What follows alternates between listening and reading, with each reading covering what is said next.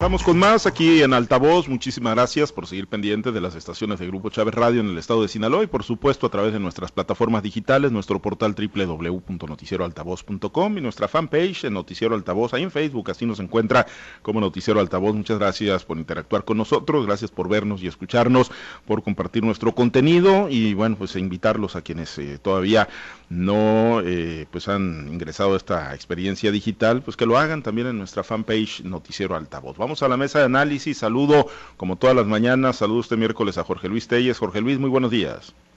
Buenos días, Pablo César. Muy buenos días a Francisco Chiquete, Osvaldo Villaseñor y a todos los que nos escuchan esta mañana. Gracias, Francisco Chiquete. Te saludo con gusto. Muy buenos días. Buenos días, Pablo César. Buenos días a Jorge Luis, Osvaldo nos hacen el favor de escuchar. Gracias, eh, Chiquete. Vamos a la mesa de análisis. Saludamos ahorita a, Osvaldo Villaseñor Pacheco en unos momentos, pero por lo pronto, bueno, eh, el día de ayer, Jorge Luis, pues creo en términos generales, buen, buen ejercicio el que realizó el periódico El Debate en este conversatorio al que convocó a cuatro candidatos, una mujer y tres hombres a la gubernatura de Sinaloa, Rosalena Millán, empezamos por las mujeres de Fuerza por México, Rubén Rocha de Morena y Paz, eh, Mario Zamora Gastelum de la Coalición por Sinaloa y Sergio Torres Félix en Movimiento Ciudadano. Eh, fue pues un ejercicio donde tuvieron la oportunidad de hacer planteamientos, propuestas, pero además pues se pusieron los guantes y el que se los puso pues fue Rochamoya también, finalmente, a, diferencia de lo que ocurrió en el, debate, en el primero organizado por la autoridad electoral, en esta ocasión Rubén Rochamoya pues eh, salió con la estrategia de también contraatacar, de subirse al ring y de, bueno, pues tratar de defenderse de los señalamientos y acusaciones. Eh, tuvo tiempo para, bueno, pues hacer la referencia sobre lo publicado en el periódico Reforma hace unos días en contra de la familia política de Mario Zamora Gastelum. Mario Zamora pues también le refirió ahí lo de algunos familiares, su yerno en el ISTE, observaciones por 200 millones de pesos en la auditoría superior, eh, asignación de contratos de supuestamente un sobrino nieto de Rubén Rochamoya a una naviera de Veracruz, que a su vez le habría entregado una camioneta Tajo cuyas placas estarían registradas en el domicilio particular de este que refiere Mario Zamora es eh, pariente de Rubén Rochamoya y bueno pues creo Jorge Luis eh, obviamente tendrás una mejor opinión, que, fue un buen ejercicio el realizado ayer por el periódico El Debate en el marco del conversatorio y que los eh, candidatos pues de alguna manera pues intentaron aprovecharlo, se subieron al RIN e hicieron también planteamientos y, propuestas, Jorge Luis. Sí, Paulita, yo creo que sí fue un, buen ejercicio, aunque pues eh, la idea original era un conversatorio, que no es lo mismo que un debate, pero pues obviamente no en, está muy a la orilla de, ser, de, convertirse en debate y se convirtió en debate. Y además en debate es calificaciones, ¿eh? no, no de propuestas. Las propuestas, a mi juicio, siguen brillando por su ausencia porque son exactamente las mismas del 4 de abril cuando arrancó la campaña. No hay ninguna novedad. Y bueno, pues el primero, el primero que aprovecharon todos los espacios ¿no? que tuvieron para arremeter contra, contra el adversario. Y pues el primero fue Mario Zamora, ¿no? Dolido todavía por la publicación que se vio en el diario Reforma, en la que involucra pues a su suegro y a su y, a sus dos eh, cuñados, tengo entendido, arremete contra Rubén Rocha Moya. Y, y lo preocupante, lo malo, por lo que me parece a mí, fuera de todo código, pues aunque códigos no hay, no hay ya hace mucho que desaparecieron, pues también se involucra, ¿no? en el caso de Rocha, pues a, a un, a un yerno, a, los hijos de él, que tiene una constructora, y ahora hasta un sobrino que supuestamente se benefició con algunos contratos cuando Rocha trabajaba, trabajó al lado de Florentino Castro en el ISTE, y también las ventajas que, de la, que se aprovechó Rocha cuando fue coordinador de asesores del gobernador, del gobernador Jesús Aguilar Padilla. Y pues ahí se fue, ¿no? Evidentemente Mario estaba muy lastimado por la publicación que se dio un día antes y bueno, la verdad es que desde el primer momento se fue en contra de Rocha. Rocha ya había advertido, de hecho, este, este fue de bote pronto, este conversatorio con el debate, porque Rocha ya se estaba preparando para el debate del día 26 de, de, mayo y ya había advertido que si le echaban montón y si lo atacaban, él iba a contraatacar. Y fue lo que hizo exactamente el día de ayer o sea, tuvo poco tiempo para propuestas. ¿Por qué? Porque pues se dedicó a defenderse y en la defensa pues viene el contraataque, que es la mejor defensa, como lo hice en el contraataque. Y pues también contraatacó y duro contra Mario Zamora. Finalmente yo creo que las campañas ya no tienen remedio, ya se ensuciaron, las propuestas por más que, sean contundentes, que nos alegren los oídos. Yo creo que no, no van a ser de tal magnitud como para borrar esta clase de ataques, estos señalamientos, que van a estar de aquí hasta el final. Y seguramente en el debate del 26 de mayo, pues van a estar más presentes que nunca ante la cercanía de las elecciones.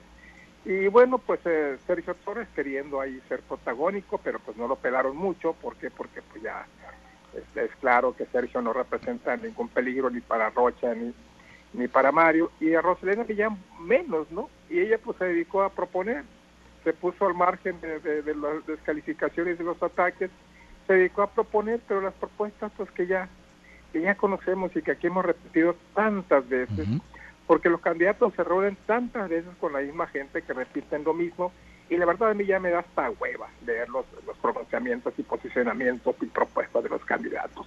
Pues sí, la realidad es que lo que le mete sabor pues es lo otro, ¿no? El proceso electoral. Yo, yo, coincido contigo, ¿no? Digo, y más nosotros, ¿no? Eh, Jorge Luis, que estamos pues todos los días, ¿no? Eh, checando pues todo lo que se genera en el ámbito de las campañas, de los diferentes equipos de, de prensa que estamos pues ahí expensas, pues obviamente por interés periodístico del bombardeo, pero sí, cada vez resulta más complicado eh, pues diseccionar y extraer alguna novedad cuando estamos hablando de, de planteamientos o de propuestas, pero cuando cuando se habla de señalamientos como los que ayer se dieron, Chiquete, en el marco del conversatorio, pues yo creo que pues sí le mete cierto, cierto sabor a la contienda electoral, eh, yo no creo que nivel, pero sabor sí, sí le mete. Y en el caso de las denuncias, así como la que se hizo contra Mario Zamora a través del periódico Reforma Chiquete, pues creo que las que dejó ahí sobre la mesa eh, el propio candidato de la coalición va por Sinaloa, eh, digo, asumiendo que son, que son verdad, no lo podemos asumir mientras no presente documentación eh, comprometió que hoy iban a convocar a una conferencia de prensa, que hoy los partidos políticos iban a dar más detalles, pero bueno, así como lo platicó ayer y así como lo denunció ayer Mario Zamora, pues sí suena pues aparentes irregularidades, ¿no? El que un sobrino nieto, un pariente de Rubén Rocha Moya en una dependencia como la Conapesca haya entregado contratos a una naviera de Veracruz y que esa naviera de Veracruz haya comprado un atajo y que las placas estén en un domicilio particular de ese pariente de Rochamoya y que Rochamoya esté utilizando pues la camioneta atajo, pues, pues yo creo que pues platicado así sí suena una pues irregularidad y pues eh, le mete cierto nivel de incongruencia al discurso del combate a la corrupción, pero bueno, pues se tiene que documentar y se tiene que probar todo esto, chiquete. Pero ayer pues creo, como lo decía con Jorge Luis, un ejercicio interesante el del conversatorio, chiquete. Sí, sí fue muy interesante, independientemente de, lo que haya que probar, creo que Mario Zamora fue más contundente en sus señalamientos. Creo que eh, Rocha no tuvo mucho para dónde hacerse más que repetir lo que ya se había ventilado en estos días, que no es poca cosa, aunque ya había tenido una aclaración. Y esto me lleva a pensar en los diálogos de sordos. Sí, se, se acusa a Zamora de otorgar créditos a los a, los parientes, este aclara, pero la aclaración no se toma en cuenta, ni siquiera para desmentirla, ni siquiera para decir, tú dijiste que estaba pagado y no es cierto, no está pagado, tú dijiste que fue bajo esta circunstancia y no fue bajo eso. Sí, solamente se ignora la aclaración. Entonces no se avanza en, en el debate en ese sentido.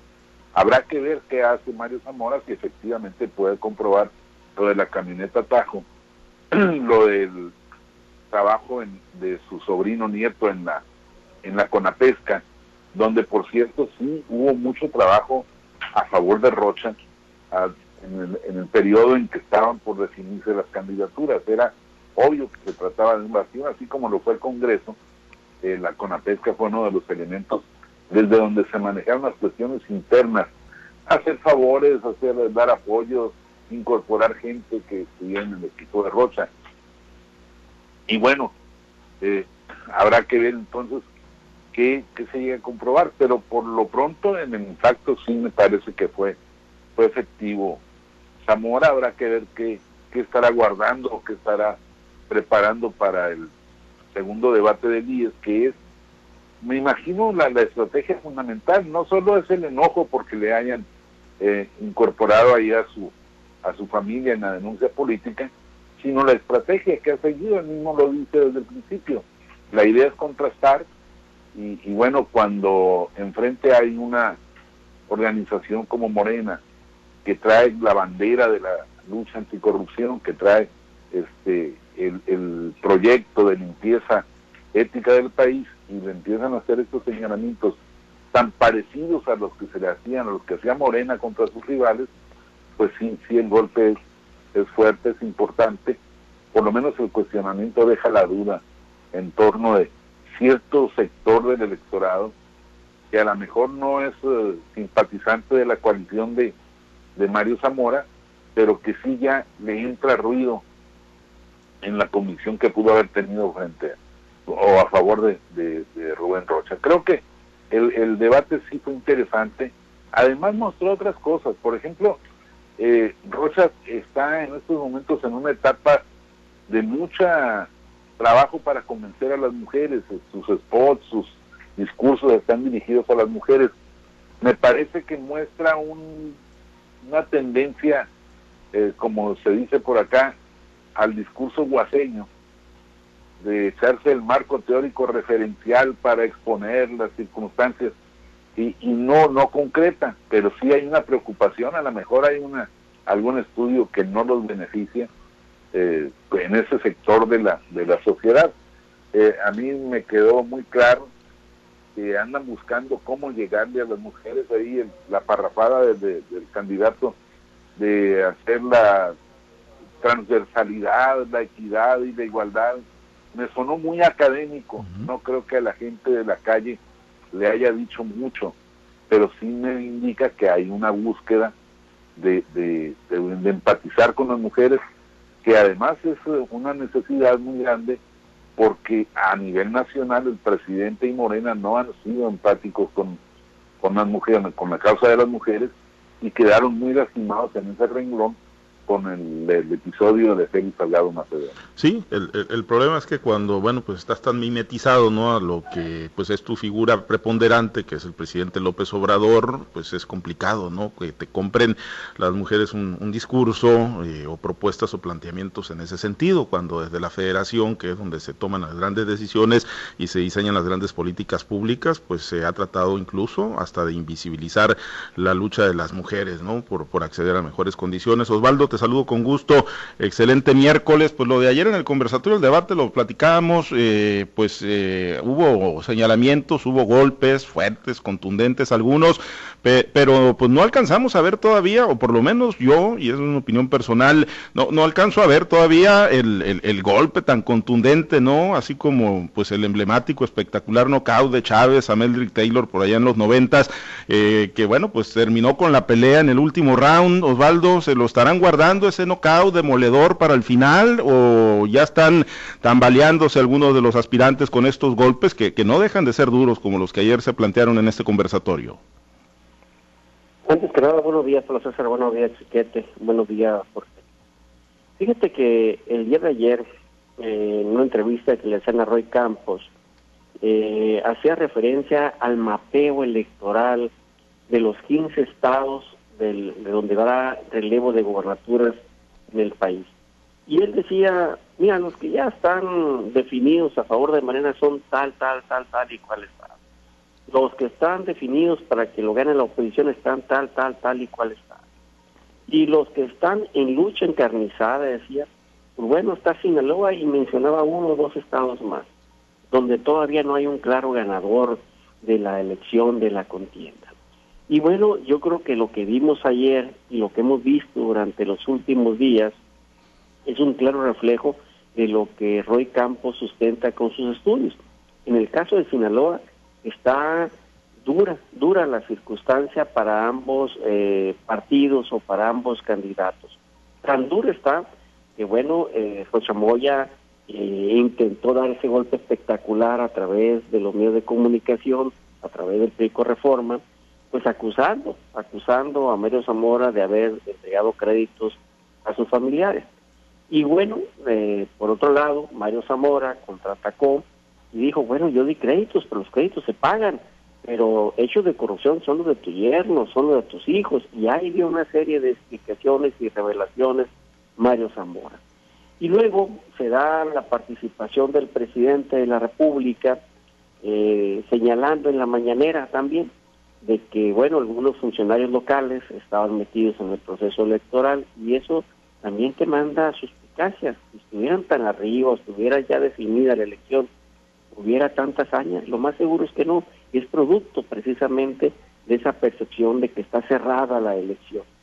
Pero luego un, un viraje y un cambio de rieles pareciera en la misma mañanera, porque resulta que después de que el presidente hace señalamiento, pues le pide al gobernador que intervenga en la propia mañanera y le hace un reconocimiento y le echa muchas porras de que gracias a él, que fue el que propuso el, el, programa para vacunar maestros, y que fue una buena idea, y que gracias a eso pues se va a poder regresar a clases. Y bueno, se acaba, eh, como dijera de chimoltrufia, en eulogios al gobernador de Sinaloa. Entonces, dices, ah, carajo, pegó y sobó, ¿y a qué se debe el pegar o sobar? ¿Qué datos tiene el presidente de la República? Y luego, hace días, pues algunos compañeros periodistas habían dado la exclusiva de que el presidente pues estaba eh, pretendiendo venir a Sinaloa a hacer un recorrido por la presa Santa María en plena tiempo de ver electoral. Hágame usted el favor. Pues bueno, pues ayer ya se confirmaba también que el presidente se estará sábado y domingo por el sur del estado, por allá en Mazatlán, y ahí se va a movilizar para ir a hacer ese recorrido en compañía del gobernador. Y si nosotros observamos lo que estamos viendo en el escenario de que el presidente está metido con todo en elección de Guerrero, con todo en elección de Nuevo León, con todo en elección eh, de, de, Sonora, pues tendríamos que ver, decir, ah carajo, ya se metió en Sinaloa. Sí, pero hay que hacerse una pregunta, ¿con quién quiere ganar el presidente? ¿Quiere ganar ya con sus candidatos morenistas o quiere ganar con sus aliados? ¿Y por qué es válida esta pregunta? A ver, en, en Guerrero y en Sonora está muy claro, quiere ganar con sus candidatos, ha salido a apoyar a sus candidatos de manera abierta e incluso trastocando hasta la ley, eh, con ya invención de algunas eh, querellas o investigaciones por la nueva inteligencia financiera, la propia fiscalía, como el caso de Adrián de la Garza en Nuevo León, pero en otras pareciera que quiere ganar con eh, aliados, caso concreto también con Samuel García, como se ha anunciado en Nuevo León. La pregunta es, a ver, ¿con quién quiera ganar el presidente? ¿Querrá ganar con aliados en Sinaloa o querrá ganar con eh, su candidato de su partido, en este caso Rubén Rochamoya? Yo creo que la visita que haga el presidente el próximo sábado, y dependiendo a quién trate bien el presidente, podrá mandar esos mensajes de con quién quiere. A Nuevo León fue y se sentó en plena plaza pública con su candidata Clara Luz Flores. A Sonora fue y respaldó a Alfonso Brazo. en Guerrero, pues ni se diga todo lo que se hizo para apuntalar a, Félix Salgado Macedonia. Bueno, pues vamos a ver qué es lo que hace el presidente en esta visita que hace a Sinaloa. Por lo pronto, todo lo que se dijeron y todo lo que se están diciendo los dos candidatos, Rocha Moya y Zamora, en los debates, en los conversatorios o a diario a través de las redes sociales, es una muestra de que el Tom Legaca está vigente y es una muestra de que ninguno de los dos tiene la certeza de que va a ganar. Eso sí, como dices tú, Pablo César, los dos están buscando dar ese knockout fulminante cuando ya quedan prácticamente las últimas semanas de lo que son las campañas electorales. Pues sí, y, veremos si llega, ¿no? en la recta final, eh, pero sí el día de ayer y en los últimos días, Jorge Luis, eh, lo que hemos visto a propósito de lo que comentó Daldo, ¿no? Eh, bueno, pues, va a intentar el presidente ganar Sinaloa con su candidato de Morena o con aliados, y en este caso, pues el gobernador Quirino Ordaz ha sido un aliado de gobierno del presidente López Obrador, y muchos infieren que puede ser incluso hasta un aliado político, eso, eso sí yo no lo sé, pero aliado de gobierno sí, sí lo ha sido indiscutiblemente Quirino Ordaz del presidente López Obrador. Y eh, bueno, eh, lo que sí también queda muy claro es que los dos entraron en una etapa, hablando de Rocha y hablando de Mario Zamora, de cuidar mucho, eh, no tras tocar o no lastimar eh, las relaciones precisamente con Quirino Ordaz, en el caso de Rocha, que incluso hasta mandó retirar las, eh, una de las denuncias, la de Belio Plata y la de juicio político contra el gobernador, y el propio Mario Zamora, que cada vez que le preguntan por el presidente López Obrador, hasta dice, es que si el presidente estuviera en Sinaloa votaría por mí. Eh, han estado cuidando eso, Jorge Luis, porque bueno, de alguna manera lo que se observa en Nuevo León, que, que no tiene nombre, yo me atrevería a decir, es el uso más grotesco y brutal de, de la fuerza pública pública y de la fuerza del Estado en la injerencia que ayer mismo reconoció el propio presidente López Obrador está teniendo en el proceso, no se ha visto de esa magnitud en el estado de Sinaloa, pero sí lo que, lo que ocurre en Nuevo León y el reconocimiento eh, del propio presidente que se está metiendo en las elecciones, Jorge Luis, pues nos habla de que en cualquier momento lo puede hacer, no nada más en Nuevo León, lo puede hacer en Chihuahua, en Sonora y en el estado de Sinaloa. Sí, pues ya el presidente reconoce públicamente que él está metido de lleno, al menos en la elección de, Nuevo León y en, otros estados, y ya vino la advertencia para Sinaloa, con toda esa llamada de Quirino ¿no? y el reconocimiento que hace. Yo creo que es justo, ¿no? Quirino haga ese reconocimiento porque si es un privilegio que aquí en Sinaloa se esté vacunando a todo el personal del sector educativo y que esto pues dé pábulo a que en septiembre, si Dios quiere, estemos ya este, en clases presenciales en el arranque del primer semestre del, ciclo 2021-2022, lo que sería una noticia pues fabulosa, ¿no? Fabulosa siempre y cuando, bueno, quede garantizar integridad de, de los niños, porque los niños no van a estar vacunados, van a estar vacunados los maestros, van a estar vacunados quizás el personal docente de las escuelas, pero los niños y los jóvenes pues todavía no. Y también por ahí eh, hay un riesgo, si, si tú quieres muy pequeño, pero riesgo al fin y al cabo. Pero bueno, lo cierto es que ya no se puede estar más tiempo, eh, más tiempo pues con este modelo de clases presenciales que la verdad sirven para muy poco, ¿no? Más en las escuelas públicas que en las privadas. Dicho esto con toda honestidad, porque las escuelas públicas pues hay muchos niños que no tienen los recursos necesarios para tener las herramientas que se requieren. Pero bueno, pues en el caso político ahí está la advertencia, la advertencia del presidente, una advertencia muy velada para Sinaloa. Si tú quieres disipada este después con esta llamada de que Ordaz a la mañanera, y pues vamos a ver la visita. Yo decía ayer que a qué viene el presidente, pues no debería inaugurar una hora porque no hay ninguna obra federal, al menos ninguna que que reclame la presencia de la investidura presidencial. No hay ninguna. Promesas que no se han cumplido, promesas de apoyo, promesas de, trabajo coordinado con el gobernador. Y pues todo ha quedado, ha quedado en nada, no en pura palabrería. Vemos que no hay nada, ninguna obra que valga la pena del gobierno federal, como si sucedía antes, ni siquiera los hospitales que se pusieron en manos del ejército, como si, como si ahí estuviera lleno de médicos especialistas y pues bueno, ahí está la advertencia del presidente, yo creo que no hay que dejarlo atrás. Y en el caso de Osvaldo, pues, pues yo discrepo un poquito de él, ¿no? Yo creo que el presidente quiere ganar con su candidato y su candidato evidentemente pues debe ser Rubén Chamoya, me parece que, que así es, ¿no? Quizás yo no tengo los elementos para decir que posiblemente el presidente quiera hacer que gane Mario Zamora. No lo creo, ¿no? Pero bueno, pues cada quien tiene sus consideraciones y yo las respeto. Bueno, pues sí, eh, chícate, y bueno, para este fin de semana con la visita del presidente López Obrador al sur, eh, pues eh, se marcará la ruta final. ¿Crees que venga ese gran mensaje político que, que marque la ruta de la definición para el 6 de junio? Yo creo que el presidente no viene a decir nada ni a reunirse públicamente con ninguno de los candidatos, mucho menos con el de la oposición. Pero su sola presencia ya este, pues está diseñada para eso, para influir positivamente en el electorado para su causa. Es decir, un acercamiento, aunque sea por solo referencias, porque no son actos masivos los que se puedan hacer con esto, pero el que la gente sepa que anda por aquí, que, que tiene una actitud de, preocupación por un caso local, todo eso va influyendo, va generando pues un estado de ánimo entre el electorado, por lo menos entre los que ya están convencidos de que Morena debe seguir al frente de las instituciones en el Congreso de, y avanzar en, los estados donde hay elección de gobernador. Yo creo que es, es parte de eso, no es eh, ni casual ni ganas de, pasearse, como, como le han dicho en, algunas ocasiones, me parece que sí viene a reforzar sin estar o a sustituir esa ausencia de la boleta, que él, su plan original era estar en las boletas con la consulta de la permanencia o no en, la presidencia de la República.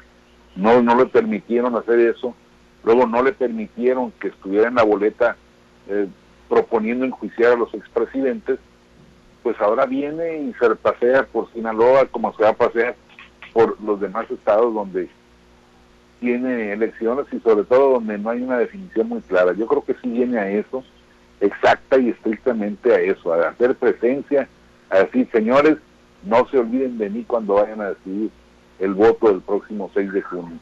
Y lo otro es pues su, su actitud tan, tan abierta de decir, claro que estoy metiendo las manos y no me voy a detener. ¿Por qué?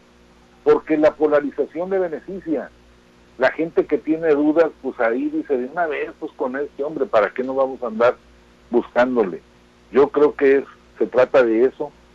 Sabe que no tiene riesgo, se sabe invulnerable a la crítica y que pues tampoco lo van a meter a la cárcel por andar haciendo eso, aunque ya esté pisando los límites de la ley.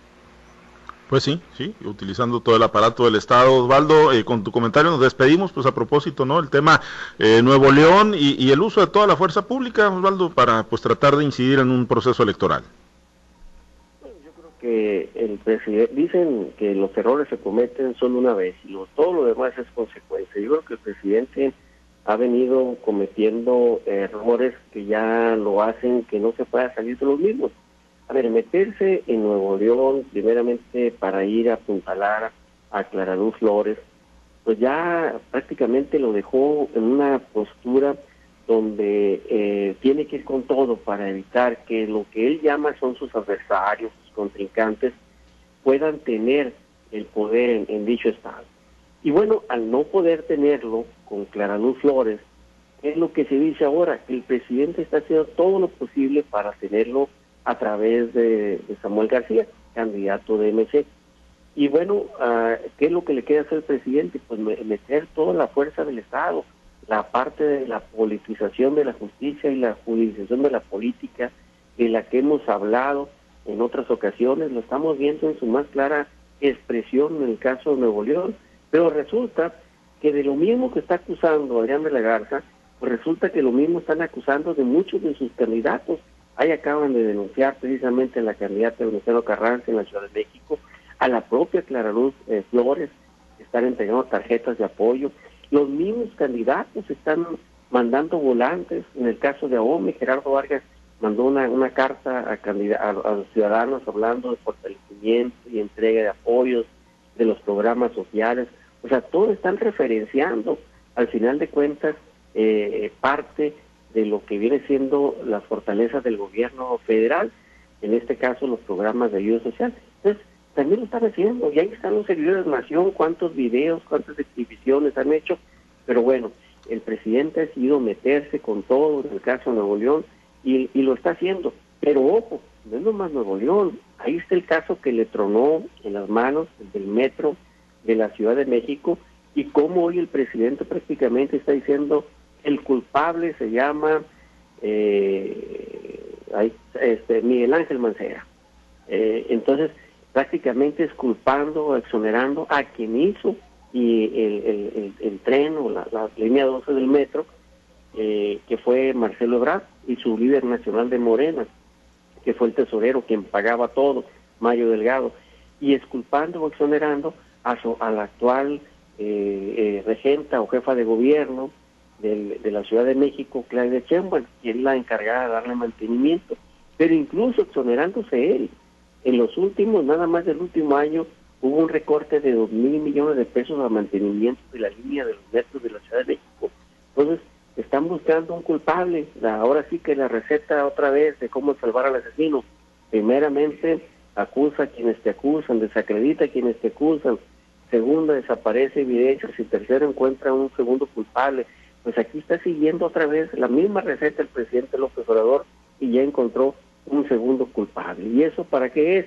En, en versión rápida, en versión fast track.